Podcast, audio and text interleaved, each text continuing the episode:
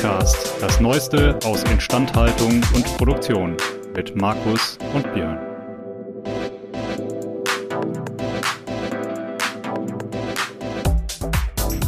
An dieser Stelle ein Dank an unseren Sponsor, denn dieser Podcast wird Ihnen präsentiert von Belfor DHD. Die Belfor DHD arbeitet jährlich an bis zu 3000 Maschinen und Produktionsanlagen von unterschiedlichen Herstellern. Das macht die Belfor DHD zu dem Dienstleister, wenn es um die herstellerunabhängige Wartung, Reparatur und Überholung von Maschinen und Produktionsanlagen geht. Mehr Infos zu unserem Sponsor finden Sie über den Link in den Show Notes. Herzlich willkommen hier wieder zu unserem kleinen FOI-Podcast. Mir gegenüber sitzen zwei Personen, die unglaublich breit grinsen. Der eine ist, den kennt jeder mittlerweile, der sympathische und gut aussehende Markus Ahorner. Guten Abend, Björn. Und noch mehr freuen wir uns natürlich, vor allen Dingen, weil sie die erste Frau in unserem kleinen Podcast ist, Clarissa Vogelbacher. Hallo Clarissa, schön, dass du da bist. Hallo, schönen guten Abend und danke für die Einladung. Hallo Clarissa. Ja. ja. Sehr gerne, wir freuen uns schon sehr darauf. Die erste Frage, die ich eigentlich jedem unserer Gäste stelle, was treibt dich in unseren kleinen Instandhaltungs- und Produktionspodcast? Treiben ist vielleicht zu viel gesagt. Ähm, Im weitesten Sinne die Straßenbahn von Hannover. okay, was, wie, wie, wie, wie, kam es dazu? Naja, also ich war auf dem Weg zur Hannover Messe und wer stieg mit mir ein? Der Markus. Und den hatte ich davor einmal in meinem Leben gesehen, bei einem Vortrag auf einer Messe, so eine ähm, Instandhaltungsmesse in Stuttgart. Und da haben wir, kam wir kurz ins Gespräch und das war so unser erstes Wiedersehen und seitdem sind wir beste Freunde. Nein, ähm, seitdem kennen wir uns. zumindest auf Seitdem macht ihr immer zusammen Ferien auf dem Bauernhof. Ähm also wir waren beide froh, als das 9-Euro-Ticket eingeführt wurde. So können wir uns regelmäßig treffen. Ja, unbedingt. Aber ich weiß ja nicht nie, wo du dich rumtreibst. Auf, hinten in der Bahn. Ich bin immer hinten. Ich bin immer vorne eingestiegen, weil hinten ja. die bösen Buben sitzen. Aber okay, machen wir weiter. Ähm, okay. Gut. Ähm, vielleicht dann so, so ein bisschen, um die berufliche Perspektive noch zu erläutern, was hat dich denn damals auf die Hannover Messe gebracht? Warum, warum warst du dort? Ah, gute Frage. Ähm, ich glaube, ich wollte ganz gerne potenzielle Kunden kennenlernen, aber ähm, im Grunde Neugier. Immer gucken, was da gerade Neues am Markt ist und ähm, schauen, wer sich wo so rumtreibt. Zum Beispiel Markus in der Straßenbahn. Also Dauerhaft. Also, was viele nicht wissen, er ist eigentlich immer in der Straßenbahn und sucht nach neuen Podcast-Gästen für uns. Ähm, das, das, sollte eigentlich ein Geheimnis bleiben, aber jetzt ist es raus. Ähm, du sagtest, äh, du suchst nach neuen Kunden. Das heißt, du hast selber ein Unternehmen. Was, genau. Was also, ich habe ähm, das, ich habe das so ein bisschen lustig aufgefädelt. Ich war, also hm. ich habe studiert mal irgendwann Wirtschaftsinformatik und dann dachte ich jetzt, weiß ich noch nicht so richtig, was ich damit tue. Und dann habe ich mich als erstes mal selbstständig gemacht. Das war aber auch eher so eine Aktion. Ich wollte ursprünglich erstmal so vier, fünf Jahre festangestellt irgendwo arbeiten, vielleicht Berater oder sowas werden und ganz viel Erfahrung sammeln und dann mich selbstständig machen. Und dann dachte ich, ähm, wenn ich mich vier, fünf Jahre von einem guten Behalt, äh, Beratergehalt ernähre, dann traue ich mich das vielleicht nicht mehr. Dann habe ich das umgedreht, habe ich gesagt, jetzt habe ich noch meine Studentenbude, ich habe ein kleines Auto, ich habe keine Ausgaben, ich mache mich direkt selbstständig und dann schaue ich mal, was ich damit mache. Und was mich eben am meisten gereizt hat aus diesem Studium, ähm, war so die Datenkiste. Also alles, was mit Datenbanken, Korrelationen in irgendwelchen Daten zu tun hatte. Und, ähm, und dann habe ich mich selbstständig gemacht mit Datenanalyse, habe ich ursprünglich drüber geschrieben. Ja. Und das Unternehmen gibt's immer noch. Ähm, es ist nach wie vor nicht bekannt und kein Weltkonzert geworden, wie ich mir das zwischendurch mal überlegt hatte. Ähm, aber ja, bin immer noch selbstständig unterwegs. Okay, das klingt sehr, sehr spannend. Und ich glaube, auf das Thema können wir jetzt etwas näher einsteigen. Nämlich du hast auf deinem LinkedIn-Profil quasi unter deinem, als Profilslogan unter deinem Profilbild stehen, äh, ergibt KI bei euch Sinn? Und jetzt kommt die spannende Frage. Wir sind ja in, meistens in Instandhaltung und Produktion unterwegs. Ja. Ähm, und was sind so die Erfahrungen, die du aus den letzten Projekten gemacht hast? Ich sage mal so, da kann auch Markus äh, bestimmt auch noch ein paar Anekdoten zu beisteuern. ähm, was sind so Randparameter, an denen man festmachen kann? Also fangen wir vielleicht mal mit dem Fall an, wo macht es überhaupt keinen Sinn? ja.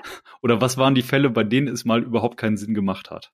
ich versuche das jetzt gerade in, in einen Antwortsatz zu packen und das geht nicht. Also ich muss da so ein bisschen ausholen.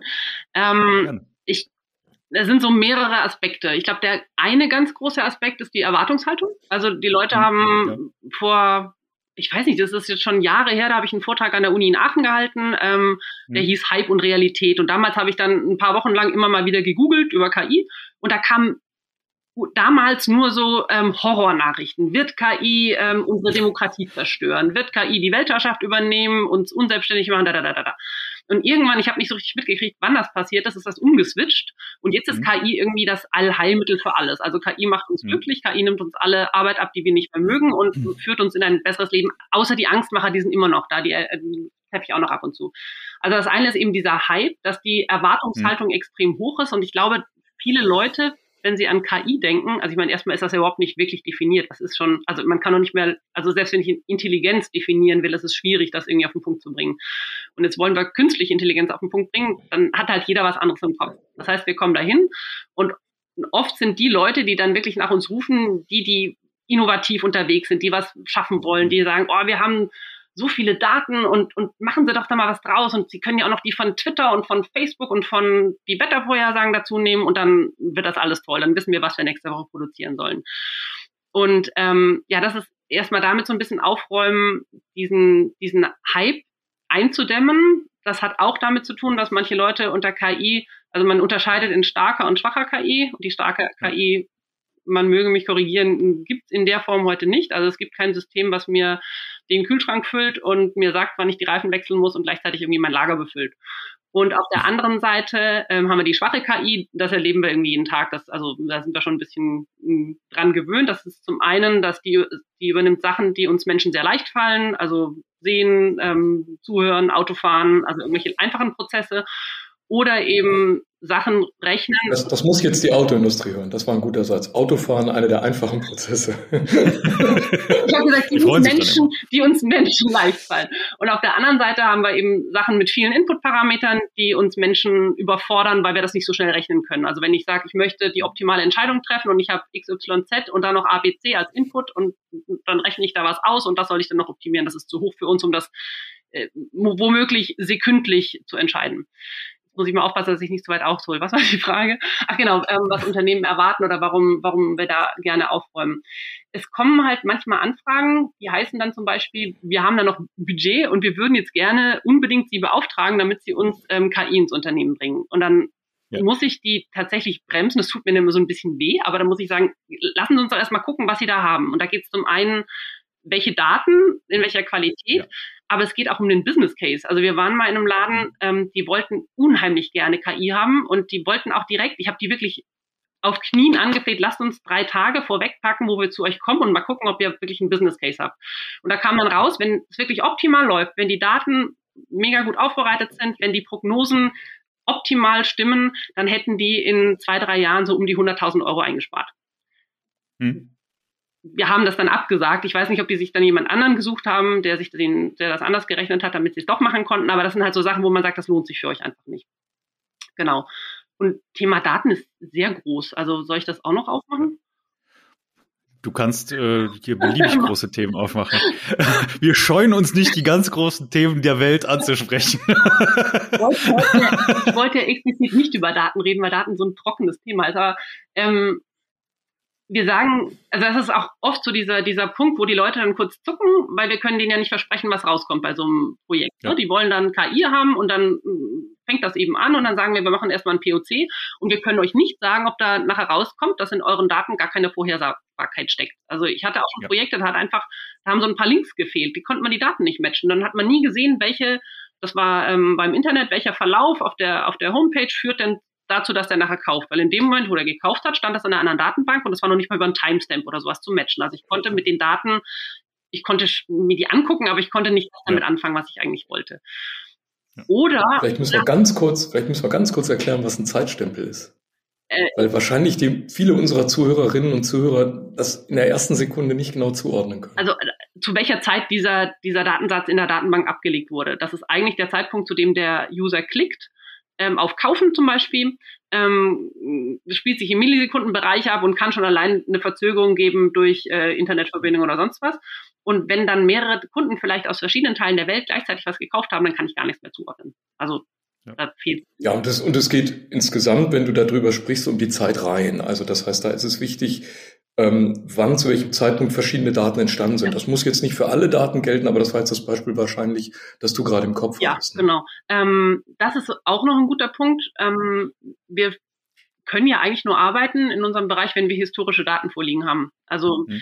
ähm, manche Kunden kommen auch und sagen, wir hätten gerne KI und wir sollen die Daten mitbringen. Das bringt meistens wenig Sinn, weil ich kann zwar aus dem Internet dann irgendwelche Daten abgreifen oder sowas, aber für die Firma spezifisch. Nee, das können wir machen, Carissa, beim nächsten Mal. Wir haben, wir haben wirklich Säcke voller Daten. Wir können immer welche mitbringen. Die Frage ist, was nützen fremde Daten dem eigenen Unternehmen? Aber vielleicht müssen wir das auch kurz erklären, dass, also vielleicht mit diesem KI-Einstieg. Ja. Hm, Clarissa, vielleicht müssen wir das kurz nochmal erklären. Wofür braucht man historische Daten in dem Zusammenhang mit KI? Also historische Daten meint ja eigentlich nur, ich brauche Erkenntnisse, Erfahrungswerte, abgelegte Zahlen ähm, aus der Vergangenheit.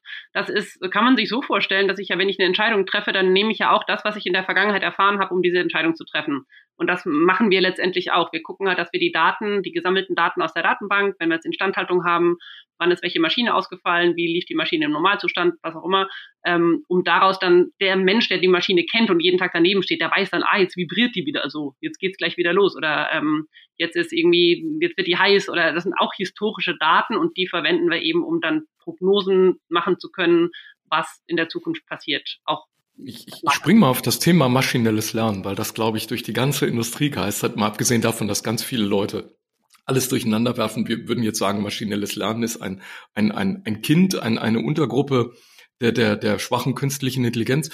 Da meinst du wahrscheinlich, dass die historischen Daten zum Antrainieren dieser zum Beispiel neuronalen Netze oder Random Forests oder was auch immer man als, als mathematische Methode dahinter sieht, benutzt werden. Man nimmt einen historischen Datensatz, mhm. trainiert das System an und irgendwann hat das System das Verhalten dieser Daten erlernt. Das ist das, was viele Leute dann unter Muster verstehen. Ne? Genau, also dass ich halt meine ich sag mal, meine äh, Methoden oder meine ähm, na, Wortfindungsstörungen, wie heißen sie denn, ähm, drauf loslasse. Wie heißen sie denn? Verfahren? Hm, wir sagen immer mathematische Methoden. Das ist der. Okay, der, der, der Methoden, das ist super. Ähm, gleich fällt es mir wieder ein. Ähm, genau, um die drauf loszulassen und dann zu schauen, was steckt denn in den Daten drin, was kann ich daraus lernen. Und da kommen wir zum nächsten Punkt, der manchmal so ein bisschen zu sehr gehypt wird. Ähm, viele denken dann, okay, ich gebe euch hier mal die Daten, äh, steckt die mal in euer System und dann soll der mir hinten raus sagen, was ich zu tun habe oder dir halt äh, Prognosen machen. Jetzt haben wir das Problem, wir brauchen in den allermeisten Fällen brauchen wir Prozesswissen dazu, weil sonst können wir manche Sachen nicht unterscheiden. Ich kann zum Beispiel, ich kann zum Beispiel aus historischen Daten lernen, wenn am Freitagabend viel Bier verkauft wird, dann ist am Samstag das Wetter schön. Das wäre die die Kausalität falsch rum erkannt. Oder wenn im Sommer die Benzinpreise steigen, dann tanken mehr Leute. Also, und fahren mehr Leute in Urlaub. Das heißt, man muss nur die Benzinpreise erhöhen und auf einmal gehen die Urlaubszahlen hoch. Genau, das wäre genau die Prognose, das, ist das, also das ist so sehr schön trivial. Da fällt jedem von uns auf, dass das äh, falsch rum, ähm, also dass die zwar korreliert, aber ist die Kausalität haben wir falsch rum. Und sowas brauchen. Das musst du kurz erklären. Hier musst du einspringen. Ja. Was ist der Unterschied? Was ist eine Korrelation? Was ist Kausalität? Das ist, glaube ich, das, das Lieblingsproblem aller Leute gewesen, die in der Pandemie äh, herumdiskutiert haben. ähm, ich, versuche es auf den Punkt zu bringen. Kausalität ist, ähm, wenn ich einen kausalen Zusammenhang habe. Wenn ich sage, das ist passiert, weil. Aber am Samstag wurde nicht das Wetter schön, weil Bier gekauft wurde, sondern die Leute haben die Wetterprognosen für Samstag gesehen, wollten grillen und haben deswegen ähm, Freitag Bier gekauft. Also andersrum kausal korreliert. Es gibt aber auch Sachen, also korreliert heißt, dass die sich irgendwie ähm, ähnlich in eine Richtung entwickeln. Also Wetter schön ähm, geht hoch oder Sonnenstunden gehen hoch und der Bierkonsum. Ähm, es können aber auch Sachen korreliert sein, wo gar keine Kausalität zu finden ist. Wir haben herausgefunden, dass in den Bioläden damals, da wurde ähm, Ketchup und Milch, glaube ich, wurde unheimlich viel zusammengekauft. Die passen hervorragend zusammen. Es ist verlockend lecker. Genau, wir haben nach Rezepten keine gefunden. also ist halt irgendwie korreliert, aber warum auch immer. Vielleicht gibt es einen kausalen Zusammenhang. Darf ich an der Stelle kurz einspringen? Für unsere geschätzten Zuhörerinnen und Zuhörer aus der industriellen Welt. Ähm, wegen der Kausalität. Jetzt haben wir natürlich eine Traumsituation in der industriellen Welt. Wenn wir jetzt Maschinen und Anlagen nehmen, die folgen ja immer irgendwelchen technischen oder naturwissenschaftlichen, am besten beiden, äh, Zusammenhängen. Und das heißt, die sind doch eigentlich immer so, also in unserer Traumwelt perfekt determiniert. Das heißt, anders als menschliches Verhalten, wo ich bei, bei vielen Menschen zwar sagen kann, okay, eine Gruppe kauft dann Bier bei schönem Wetter, das kriege ich noch irgendwie hin. Aber ich kann ja nicht sagen, was der einzelne Mensch macht. Bei Maschinen ist das anders. Da kann ich das runterbrechen auf die einzelne Maschine, weil die alle diesen Determinismus haben. Da ist diese Kausalität schon eingebaut, nicht? Ich, ich bringe mal einen anderen Faktor auf, der, glaube ich, an der Stelle ganz, ganz spannend ist. Nämlich bei dem, bei dem Beispiel, was du eben gebracht hast, zum Beispiel, ähm, viele Leute kaufen Bier, weil das Wetter morgen schön wird. Mhm. Sehr große Stichprobengröße, die ich gut von außen beobachten kann mit relativ einfacher Beobachtung. Mhm. Ja, Beobachtung einfach, kann ich alles gut nachvollziehen. Maschinen, stark determiniert, Parameter nicht alle immer super leicht zu messen und ganz oft Einzelfälle. Jetzt habe ich meine Frage an Markus. Ja. Ach, jetzt kommt, ich bin in einer Prüfungssituation. Ich, ich, ich habe jetzt schon Schweißperlen, äh, ja. Äh, ihr habt ja gefragt, wann macht, äh, wann ergibt KI Sinn? Ähm, ja. Ich habe tatsächlich die Frage an dich. Also wir hatten ja auch schon ähm, Instandhaltungs-KI-Projekte und sind da aber nicht stark geworden, weil ähm, es uns jedes Mal so begegnet ist, dass die Fallzahlen zu wenig waren. Also wir hatten zum Beispiel einen Maschinenpark, der lief 20 Jahre, davon hatten wir die kompletten Daten. Der, die Maschine ist in diesen 20 Jahren 18 Mal ausgefallen, aus 15 verschiedenen Gründen. Jetzt fragst du, was mache ich da? Ja. Ähm, gibt's, gibt's, gibt's zwei, also zwei, zwei Antworten. Ich teile die mal auf. Das eine ist, man muss äh, tatsächlich unterscheiden zwischen Verhalten einer Maschine und dem Verhalten vieler Maschinen. Mhm. Und das zweite ist Stochastik, das, das, die sind verwandt, die beiden Antworten jetzt. Das eine ist Stochastik und das andere ist Determinismus.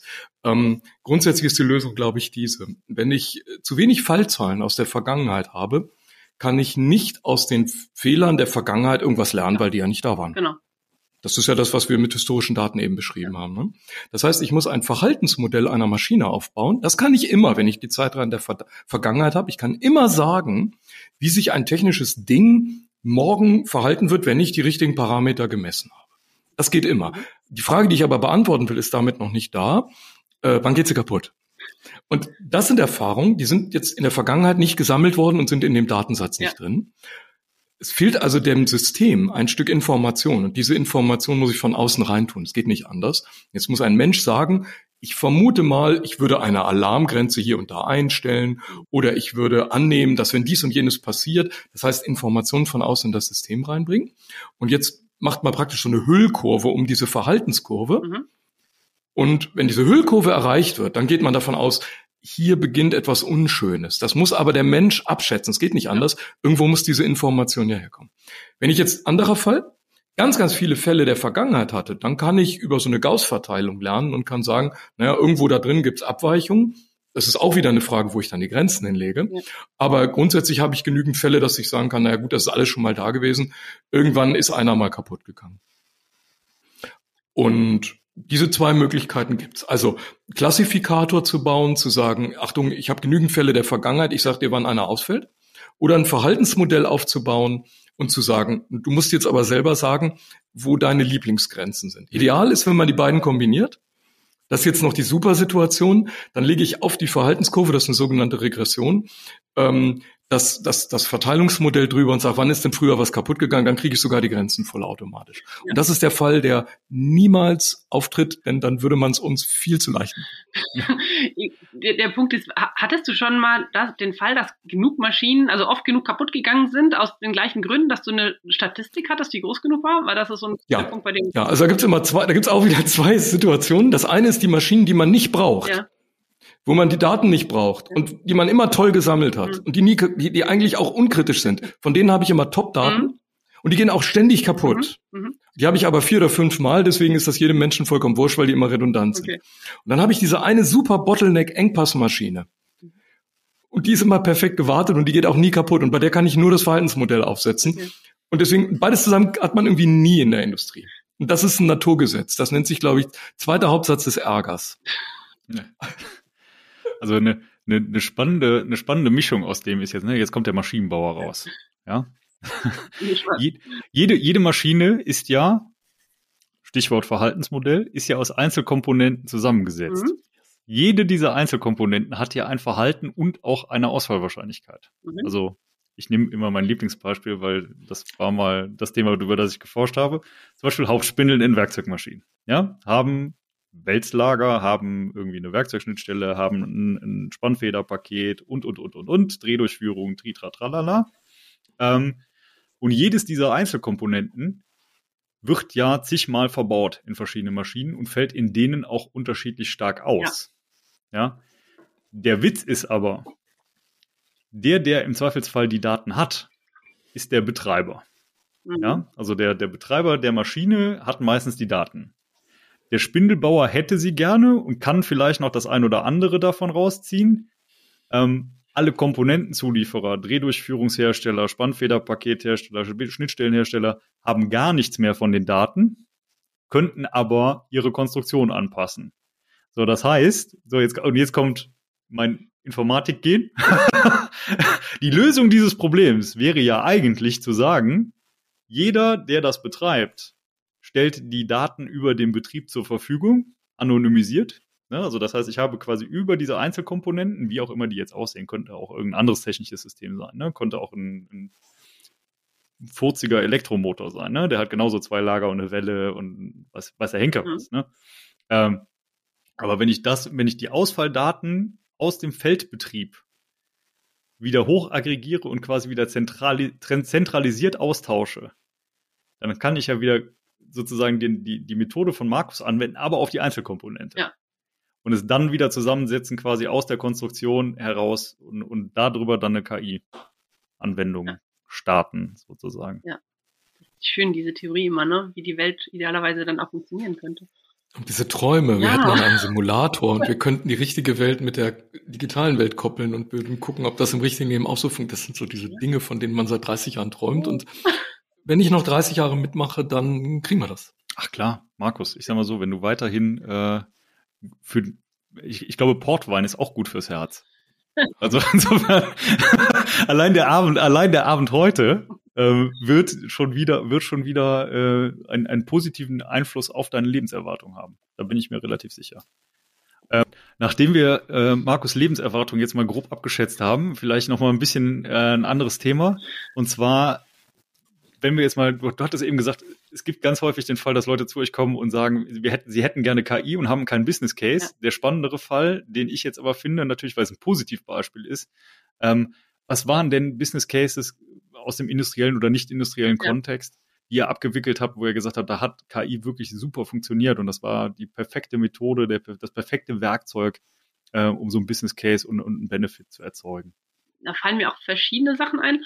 Ähm, also am ich beginne mal mit dem einen. Das eine ist ähm, Thema, das hatten wir relativ auf der Agenda, als es relativ neu war. Es äh, ging um Carsharing und da ähm, dynamische Preise oder dynamisch den Preis vorhersagen, mhm. den das Auto in diesem Fall am optimalen, im optimalen Fall haben soll.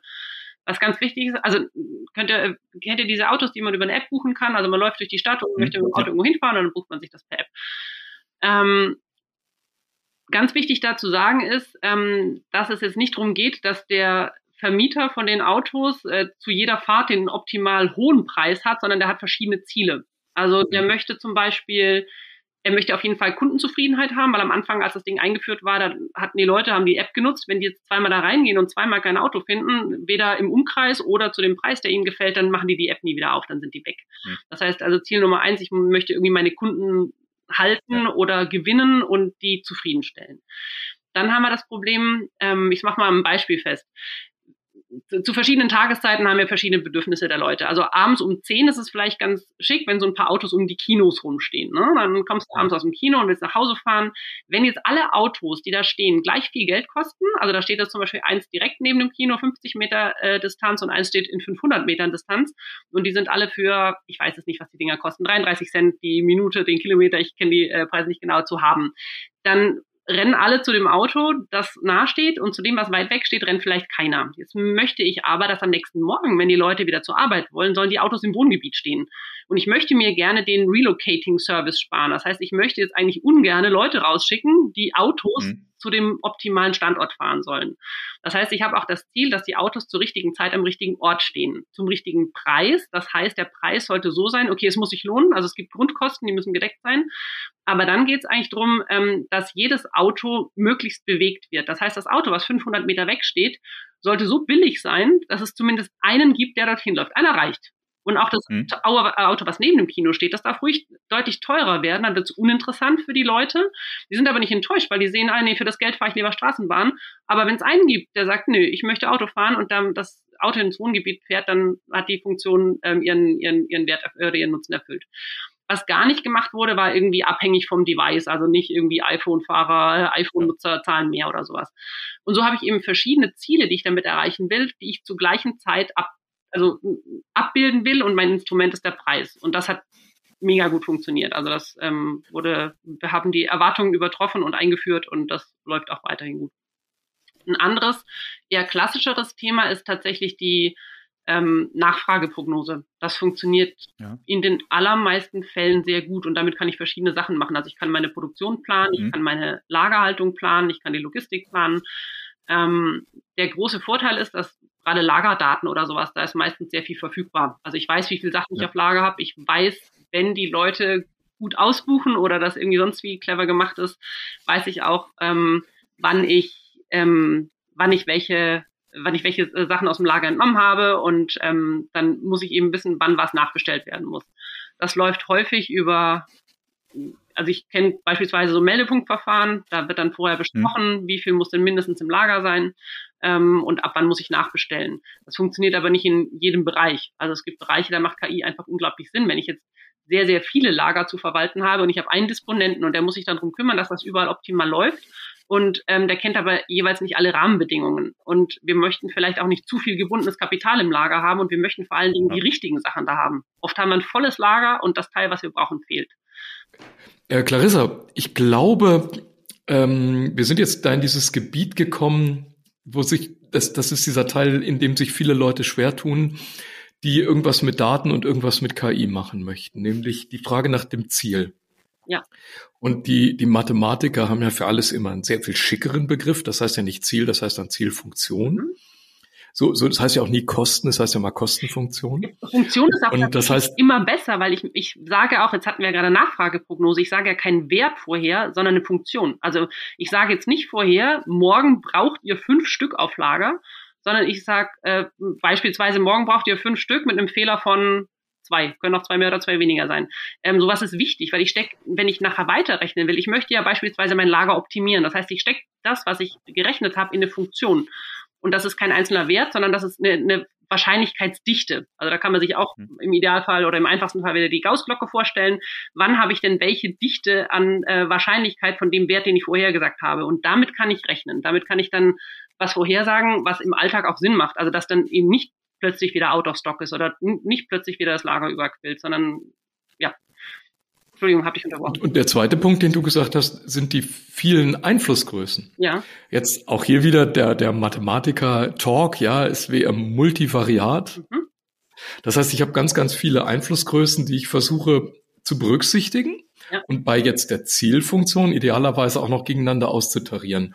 Äh, wie, wie geht ihr damit um? Denn das ist ja der Punkt, wo die Maschine wirklich optim, äh, dem Menschen überlegen ist. Ja. Denn so eine Größe kriegen wir als Menschen noch hin, bei zwei, naja gut, da quietschen wir, bei dreien ist es unmöglich und bei vier rufen jetzt die ersten nach KI. Äh, ist das die Erfahrung, die du ist das die, die Erfahrung, die ihr macht? Äh, ähm, es ist tatsächlich so, dass die Leute, die im täglichen Doing damit zu tun haben, die denken häufig, die haben das Ganze ganz gut im Griff. Also unser toller Disponent, der jetzt wirklich auch gut arbeitet, der weiß schon ziemlich viel und hat auch ziemlich viel im Kopf. Aber ähm, wenn der jetzt mal irgendwie einmal nicht nachdenkt oder wenn der einen Tag im Urlaub ist oder krank wird oder sowas, dann, dann geht das schon in die Brüche. Das heißt, die Leute, die uns rufen, die sind oft eher die Übergeordneten, dann muss man ich nehme jetzt den Disponenten, den brauchen wir ja, um das Wissen auch ähm, kennenzulernen. Der muss mhm. mit uns zusammenarbeiten, um uns diese Sachen auch mitzuteilen. Der Einzelne, wenn es ein guter ist, würde der noch ganz gut damit klarkommen. Wir haben aber nicht nur gute Disponenten. Und wenn wir jetzt beispielsweise skalieren wollen und mehr Lager haben wollen, weltweit, dann müssten wir auch auf Knopfdruck überall gute bis sehr gute Disponenten finden. Und das tun wir nicht.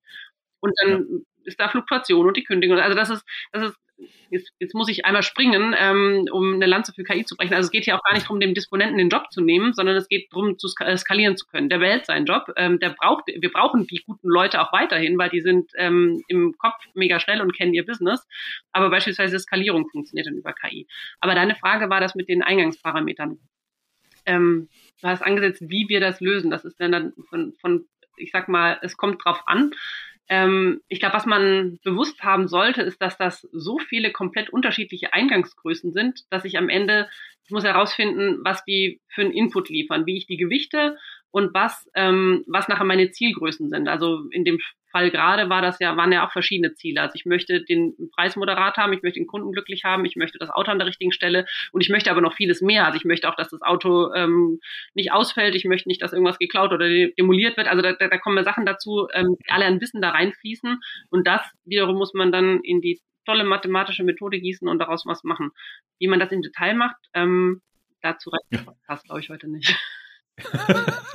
ich glaube, ich glaube, dass also der, der selbst wenn er reichen würde, ich glaube, die meisten Leute würden äh, im Zweifelsfall, glaube ich, auch nicht irgendwann nicht mehr folgen können. Äh, ab einer Darf ich Detail kurz den Besserwisser reinwerfen? Ja. Äh, Pareto-Optimum. Ähm, das ist immer ein ganz guter Weg. Das heißt, man baut dem Kunden so Schieberegler, dass der das Gefühl kriegt, das ist, glaube ich, die Psychologie dahinter, ähm, sich die aktuelle Zielgröße, die er jetzt haben möchte, optimal einzustellen. Ja. Also Pareto-Optimum heißt übersetzt, dass ich auf, äh, wenn ich etwas jetzt noch verbessern will, dann muss ich das auf Kosten eines anderen ja. Dings machen. Und das, das wäre jetzt dieses, diese, dieses, und das stellen die Kunden selber ein. Ja, also das wäre jetzt hier diese Herangehensweise, dass man also sagt, jetzt momentan ist mir also Standort wichtig, weil morgen früh die Sachen im richtigen Stadtteil mhm. stehen sollen. Jetzt schiebe ich diesen Schieberegler ein Stück nach vorne. Dafür bin ich bereit, von meinem Super-Optimum was abzugeben und gehe jetzt zum Beispiel mit meiner Profitabilität zurück, weil ich sage, nee, am Ende ist das dann doch schon ähm, für den Gesamterfolg wichtiger. Das Schwierige, glaube ich, an der Geschichte ist zu sagen, äh, jetzt muss der Mensch wieder eingreifen, ja, mit diesem Wissen, das er als, als aus der Erfahrung heraus hat stellt er jetzt die richtigen Schieberegler ein. Deswegen sage ich, es ist eher ein psychologischer Effekt, nicht unbedingt ein mathematischer. Ja. Aber er gibt den Leuten das Gefühl, sie können noch ähm, mit eingreifen also, in die ganze KI-Entscheidung. Ich saß mal, ähm, also der, der, der Prof, der Mitgründer ist von, von ITM, das ist der Michael Feind, den kennt man, wenn man ein bisschen so im KI-Umfeld unterwegs ist aus Karlsruhe. Und der brachte mal in, der, in einem Vortrag tatsächlich Daten. Ich glaube, damals ging es um einen der ersten Kunden von Blue Yonder. Blue Yonder macht KI im Handel, also Vorhersagen, wann was äh, wo abverkauft wird. Und da hatten die man konnte das sehen an der Güte der, also wie, wie gut das nachher vorhergesagt wurde. Also erstmal, wie sie es ursprünglich gemacht haben, dann mit Unterstützung mhm. von KI, aber dass man noch eingreifen konnte. Und irgendwann hatten sie die Menschen so weit, dass sie sagen, okay, wir lassen es alleine laufen. Und das gab nochmal einen richtigen äh, Sprung nach oben. Also die Maschine hat es besser gemacht als jeder Mensch mit seinem Bauchgefühl, weil wir nicht die ganzen Parameter im Kopf haben können. Ja, ich glaube, ist das nicht vielleicht auch eine der, der Kernpunkte, wo man sagen würde, ähm, wo, wo KI dann auch oder, ja, Methoden der KI irgendwo ihren, ihren Vorteil haben? Dass sie, sagen wir mal, auch äh, ein wenig weniger gebiased sind, wenn ich sie richtig trainiere? Die, diesen Einschub möchte ich noch machen, wenn ich sie richtig ja, trainiere. Und wenn das System nicht auswendig gelernt hat und wenn ich die richtigen Daten zur Verfügung habe und die richtige Qualität der Daten und ja. Ja. ja. Also natürlich, ne, aber äh, letzten Endes muss man halt sagen, äh, das, das ist, glaube ich, eine, eine Falle, in die ein Mensch relativ schnell tappt, äh, Dinge, Dinge so zu machen, wie er sie schon immer gemacht hat, ja. ähm, ohne vielleicht veränderte Randbedingungen und Parameter zu berücksichtigen.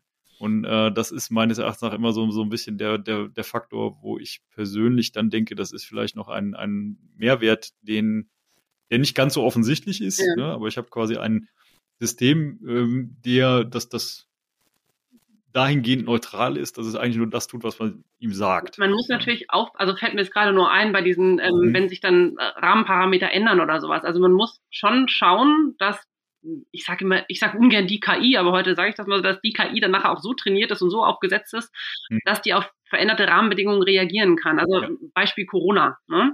Ja. Dann hatten wir unsere schönen Autos, die da schön ähm, gebucht werden konnten über die App. Und ja. ähm, am Flughafen war immer mega viel los und in der Stadt tagsüber so mittelfiel.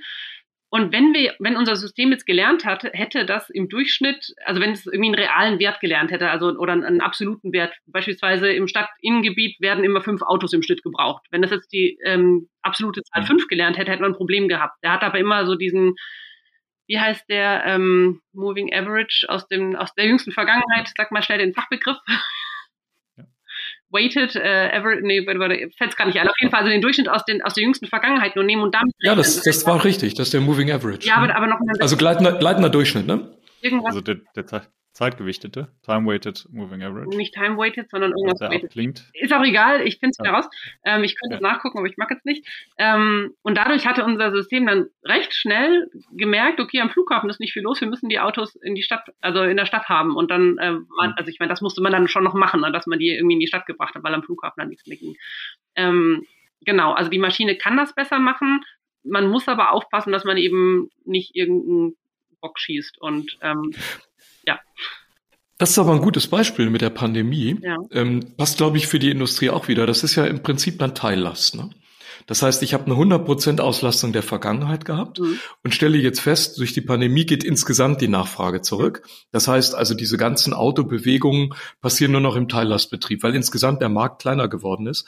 Und dasselbe haben wir in der Industrie auch. Das heißt, wir fahren Anlagen zu Konjunkturhochzeiten, wie der Name schon sagt, mit 100 oder sogar 100, über 100 Prozent der mal zugesagten Kapazität, indem man also noch mehr das Ganze die bottleneckt und ausbeutet. Aber dann hat man eben auch konjunkturschwache Zeiten oder Rohstoffverknappung, wo man sagt, jetzt fahre ich im Teillastbetrieb und muss immer noch für jetzt für diese Randbedingungen immer noch ein optimales Verhalten erzeugen. Und das ist, glaube ich, ein gutes Beispiel dafür. Das heißt also, in diesem Fall würde man jetzt nicht den Umsatz optimieren, sondern die Kostenkurve optimieren und sagen, pass mal auf, ich bin hier im Teillastbetrieb, jetzt der Umsatz ist eh nicht mehr optimal, das wissen wir schon vorher. Aber wie können wir denn das jetzt in dieser Situation zu optimalen Kosten gestalten? Ja. Immer unter der Berücksichtigung, besser wird's gerade nicht. Schlimmer geht's immer. okay, das, da, da hoffen wir, dass wir da nicht hinkommen. Ähm, ein, ein Thema würde ich gerne noch aufnehmen, äh, weil ich glaube, dass es sehr, sehr wichtig ist und vor allen Dingen, ich reite immer sehr gerne darauf rum, weil äh, ich da auch ein bisschen das das Gefühl und das Verständnis für noch ein bisschen schärfen möchte. Wir hatten das aber ganz am Anfang, hattest du mal gesagt, äh, Datenqualität und äh, welche Daten zur Verfügung stehen, sind relativ wichtig. Ja. Magst du vielleicht mal, ähm, ich weiß, es ist extrem schwierig, das auf einem abstrakten Niveau zu tun, mhm. ne? aber sozusagen, ähm, was zeichnet gute Datenqualität aus? Was, was macht gute Daten aus? Ja, ähm, und wie wähle ich zum Beispiel die Daten aus, die ich speichere? Meine persönliche Theorie ist alle, die ich in die Finger kriege, aber ich lasse da auch keine, keine andere Meinung zu. Kommt immer drauf an, ne? Also der Prof, von dem ich vorhin äh, erzählt habe, der hat die ursprüngliche Software ge, ähm, gebaut, mit der ITM, mit dem ich zusammenarbeite, ähm, auch spielt. Der war am CERN, also am an hm. dieser Teilchenbeschleuniger. Ne? Teilchenbeschleuniger. Ja. Und ähm, der hat was geschrieben. Da wurden, ich weiß, ich habe es vergessen, Petabyte an, an, Daten pro Sekunde erzeugt. Und er hat aber, die konnte man nicht alle speichern, das ging gar nicht. Und er hat dann was geschrieben, was das Rauschen vom Signal trennt, dass nur die, die, also die Daten gespeichert werden, die tatsächlich notwendig sind. Also so viel zum möglichst alle Daten speichern geht nicht immer.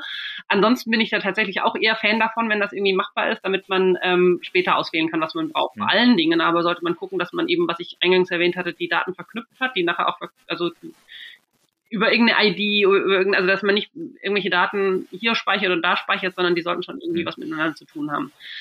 Wir haben tatsächlich häufig das Problem, dass die Unternehmen sehr viele Daten haben, ähm, aber wenn wir dann Fragen stellen, dann merken die, dass sie genau das nicht können. Dann gibt's aber, mhm. also es ist auch polit politisch häufig, ne? Die einen wollen sie nicht rausgeben, die anderen dürfen sie nicht rausgeben. Ähm, ein Riesenteil ist nicht technische Machbarkeit, sondern äh, Politik und Ängste, ja. Ängste von Leuten. Also Macht, also Machtverlust, äh, Gesichtsverlust, äh, Jobverlust, also was da alles reinspielt, welche Ängste, warum so ein Projekt nicht vorangeht. Aber ich komme vom Thema ab, es ging um gute Daten. Ne?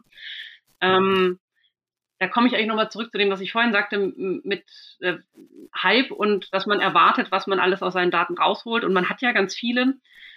Wir machen beispielsweise auch Fußballprognosen, also Fußball-Länderspiele, äh, aber auch äh, Bundesliga und so weiter. Ähm, ich persönlich kenne mich da leider nicht aus, aber seitdem kann ich so ein bisschen mitwetten, weil wir ja Prognosen machen. Ähm, man müsste ja, um wirklich vorherzusagen, was morgen passiert, müsste ich ja theoretisch ähm, die Laune von jedem Spieler kennen, wie die Nacht vorher war, ähm, am besten, also, so viel wie möglich. Ne? Hat er gerade irgendwie mhm. Viren im Blut, ähm, ist was auch immer, was geht denn da gerade ab? Wenn ich aber wenn wir uns eine Tabelle vorstellen. Also momentan haben wir ähm, die, die Spiele, sage ich mal, in Zeilen und dann in Spalten, wer hat mitgespielt, wie viele Tore wurden geschossen, wie viele Tore wurde, wurden eingefangen, wie ist es ausgegangen, ganz grob. Ja. Ähm, mit den Daten, die ich pro Spalte habe und denen, die ich pro Zeile habe, kann ich momentan so halbwegs gute Prognosen machen. Es ist ja nun aber so, wenn ich jetzt mehr Daten über den einzelnen Spieler habe, habe ich viel mehr Spalten. Dann habe ich die DNA und äh, ob wie seine Ehe gerade läuft und keine Ahnung, ist alles da drin. Ähm, ich habe aber nicht mehr Spiele. Das heißt, der Fehler auf das, was ich vorher sagen, wird immer größer, weil ich äh, mehr reinstecke, aber gar nicht ja. weiß, wie soll ich denn das gewichten? Was für, was für einen Einfluss hat das denn? Dann bräuchte ich Millionen an Spielen, am besten jeden Tag eine Weltmeisterschaft, damit ich mit diesen vielen Daten statistisch gesehen am Ende was anfangen kann. Das heißt, ich brauche genügend Daten, aber nicht nur im Sinne von so viele Daten wie möglich ähm, in der Breite, sondern auch so viele Fälle wie möglich, also dass ich eine Statistik, also dass die Statistik daraus lernen kann. Das würde mir noch dazu einfallen. Und mir würde noch viel mehr dazu einfallen, aber ich muss mal gucken, ob das jetzt so ungefähr das war. Das äh, hat, hast schon ganz gut, äh, hat schon ganz gut zusammengefasst.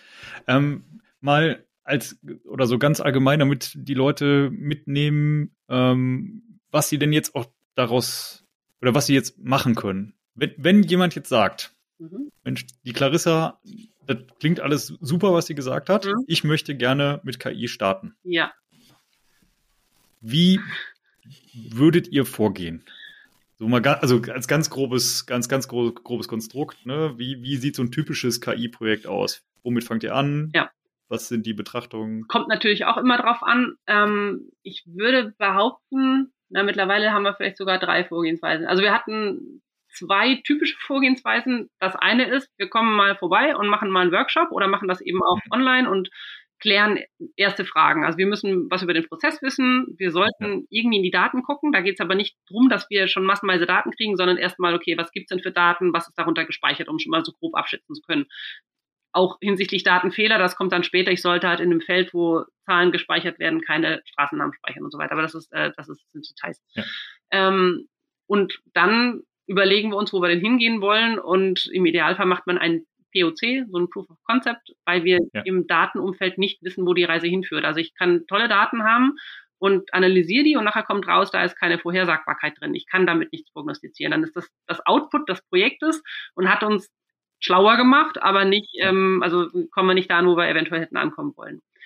Dann hatten wir auch schon Kunden, die waren so verunsichert durch ähm, wie auch immer geartete Menschen, die das vor uns probieren wollten und ähm, haben sich einfach nicht mehr getraut, weil sie gesagt haben, kommt da eh nichts mehr raus. Da haben wir das komplett andersrum aufgezäumt, haben wir gesagt, okay, schick uns Daten und so ein Basis-Know-how zu den Daten und zum ersten Workshop bringen wir dir die Ergebnisse mit damit der mal so ein, damit der schon mal seine eigenen Daten gesehen hat und dann so ein Gespür dafür gekriegt hat, äh, was wir können, hat uns vielleicht sogar Fragen gestellt, wo er die antworten musste, keine Ahnung. Ähm, also dass wir direkt in die Daten reinspringen und dann in den Workshop gehen, der irgendwie weiterführt. Hm. Funktioniert beides ganz gut, würde ich behaupten. Ja, das klingt gut. Und, und aber man muss halt auch damit rechnen, dass man in so einem Workshop dann ähm, irgendwann merkt, okay, wir sind noch nicht so weit. Oder hm. ich habe mal ein Angebot geschrieben, ich frage mich bis heute, ob ich mich ärgern soll. Ich habe ähm, dann das Angebot für diesen Workshop geschrieben. Und Punkt eins beim Workshop war halt, dass wir die und die Fragen klären. Hm. Dann haben die angerufen und haben gesagt, ähm, Moment, wir müssen erstmal gucken, wie wir diese Fragen beantworten. Wir haben alle halbe Jahre telefoniert und die waren immer noch dabei, diese Fragen zu beantworten. Also ich habe denen, glaube ich, extrem viel geholfen, indem ich die richtigen Fragen gestellt habe. Kunde ist es nicht geworden, aber die haben wir aufgeräumt zu Hause.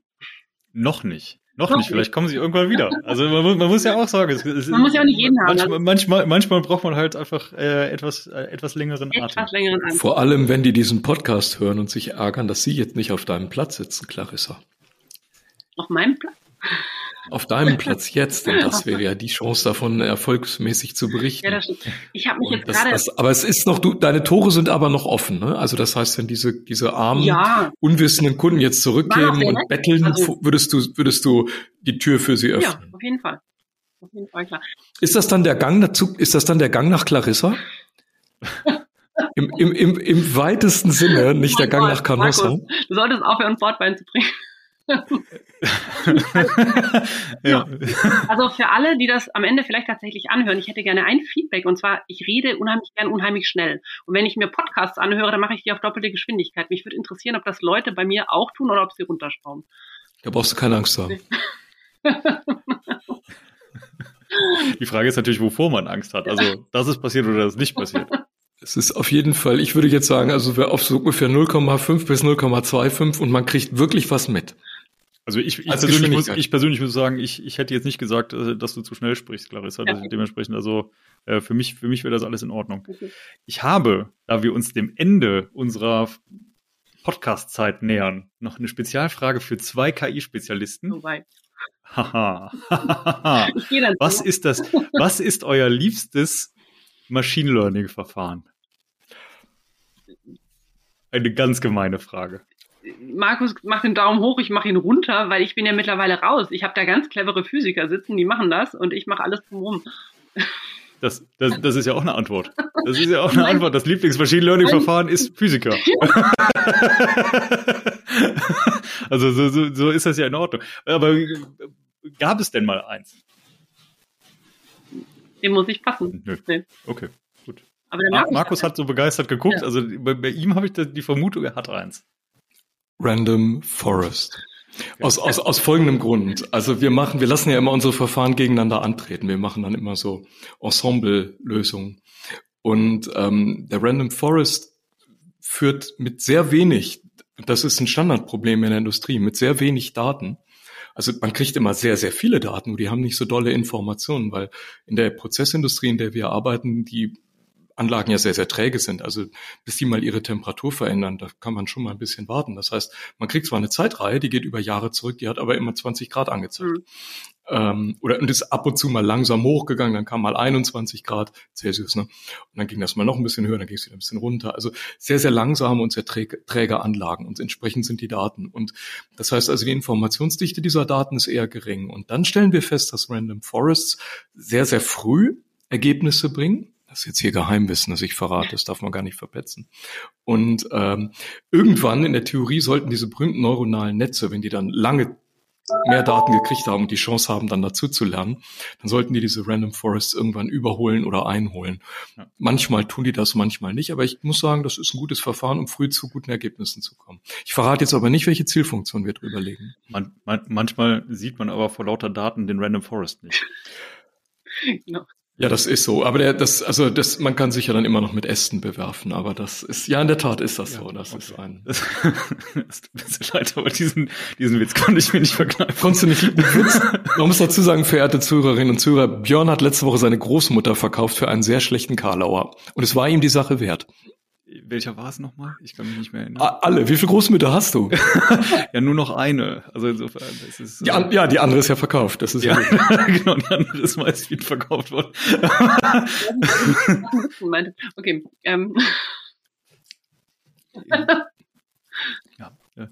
Ich, ich äh, verkneife mir weitere Karlauer, ansonsten bin ich komplett großmutterlos. Sonst hätte ich jetzt gesagt, Smetana, die verkaufte Großmutter. Ich glaube, das Original heißt die verkaufte Braut, aber wir wollen jetzt nicht zu tief in die Opernwelt einsteigen. Okay. Gut, das äh, ist, ist wahrscheinlich besser so. Ich glaube, ich glaub, wir driften ab. Ähm, Clarissa, so, wenn man dich erreichen möchte, was ist der beste Kanal? Ich würde sagen, äh, alles. LinkedIn, Telefon, E-Mail findet man auch überall von mir, glaube ich. ich glaub, das, das heißt, wir werden das alles in den Shownotes verlinken. Das heißt, wer Clarissa kennenlernen möchte. Sollte Straßenbahn fahren. Sollte Straßenbahn fahren in Hannover. Genau. Äh, Zu Zeiten der Hannover Messe. Das dauert dann im Zweifelsfall relativ lange. Ich glaube, die nächste ist im April, Mai. Ja, ich, zurzeit fahre ich mehr Fahrrad als Straßenbahn. Also Fahrradfahren würde auch gehen. Fahrradfahren würde auch gehen? Okay. Ähm, nichtsdestotrotz, ich, ich, ich würde sagen, wir verlinken trotzdem mal äh, dein LinkedIn-Profil ja. und äh, deine Kontaktdaten einfach äh, in den Shownotes. Ja. Vielleicht äh, klappt das dann vor, vorher mit, äh, den, ähm, mit der Kontaktaufnahme. Mhm. Ähm, und ganz zum Abschluss, aus traditionellen Gründen, würde ich den Markus bitten, noch einmal kurz zu sagen, welche tolle Veranstaltung denn am 16.12. auf die Hörer dieses Podcasts wartet. Der FVI Campus mit erlesensten Expertinnen und Experten aus dem gesamten Feld Energie, Energiemanagement, Energieoptimierung, Energieoptimierungsfinanzierung. Und ich könnte jetzt, glaube ich, noch eine Woche weitermachen. Ja, das musst du aber gar nicht. Ich glaube, du hast schon genug Lust darauf gemacht, an dieser Veranstaltung teilzunehmen. 16.12. Teilnahme kostenlos. In den Shownotes gibt es auch einen Link zur Anmeldung. Ganz einfach, schnell, unkompliziert ähm, kann man sich da anmelden. Und dann gibt es einen halben Tag Input in Remote-Form zum Thema Energiemanagement in der Industrie. Ich glaube, kein, kein Thema ist im Moment so relevant wie dieses. damit sind wir am Ende unseres kleinen Podcasts angekommen. Liebe Clarissa, vielen, vielen Dank für diese sehr unterhaltsamen knappe 50 Minuten. Ich danke Und euch für die Einladung. Ja, sehr gerne. Wir hoffen, das war auch nicht das letzte Mal, dass du bei uns warst, weil ich denke mal, wir haben noch diverse Themen. Wir hatten eben in der Vorbesprechung schon äh, zum Beispiel Kindererziehung und ähnliches. Ja, unbedingt. Ähm, dementsprechend, das können wir auch nochmal vertiefen. Darf ich noch eine Abschlussfrage stellen? Könnt ihr ja notfalls rausschneiden. Warum hattet ihr bisher keine Frau? Äh, man muss sagen, wir hatten generell bisher ähm, noch gar nicht so viele Gäste. Ah, ich glaube vier oder fünf. Mhm. Sowas okay. in, der, in der Richtung. Am Anfang, am Anfang äh, haben Markus und ich erstmal alleine trainiert.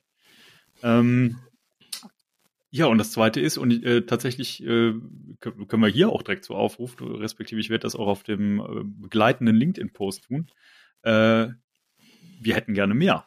Ja. Also äh, das, das ist uns äh, tatsächlich äh, können wir auch noch, ein Anliegen. Können wir auch noch, und die Data Analystinnen und Scientistinnen, die wir gefragt haben, die haben tatsächlich abgelehnt. Also ähm, sagt nicht, dass da ich bist du jetzt. War. Du warst die äh, mutigste bisher. Ich, ich verdiene die heute Abend noch nichts besseres Worte als Kinder ins Bett bringen. Ne? okay. Ja. Gut, damit sind wir am Ende und wie gesagt, Clarissa, vielen Dank. Markus, vielen Dank. Und vielen Dank, Björn. Danke, Clarissa. Also es war eine reine Freude. Danke euch beiden.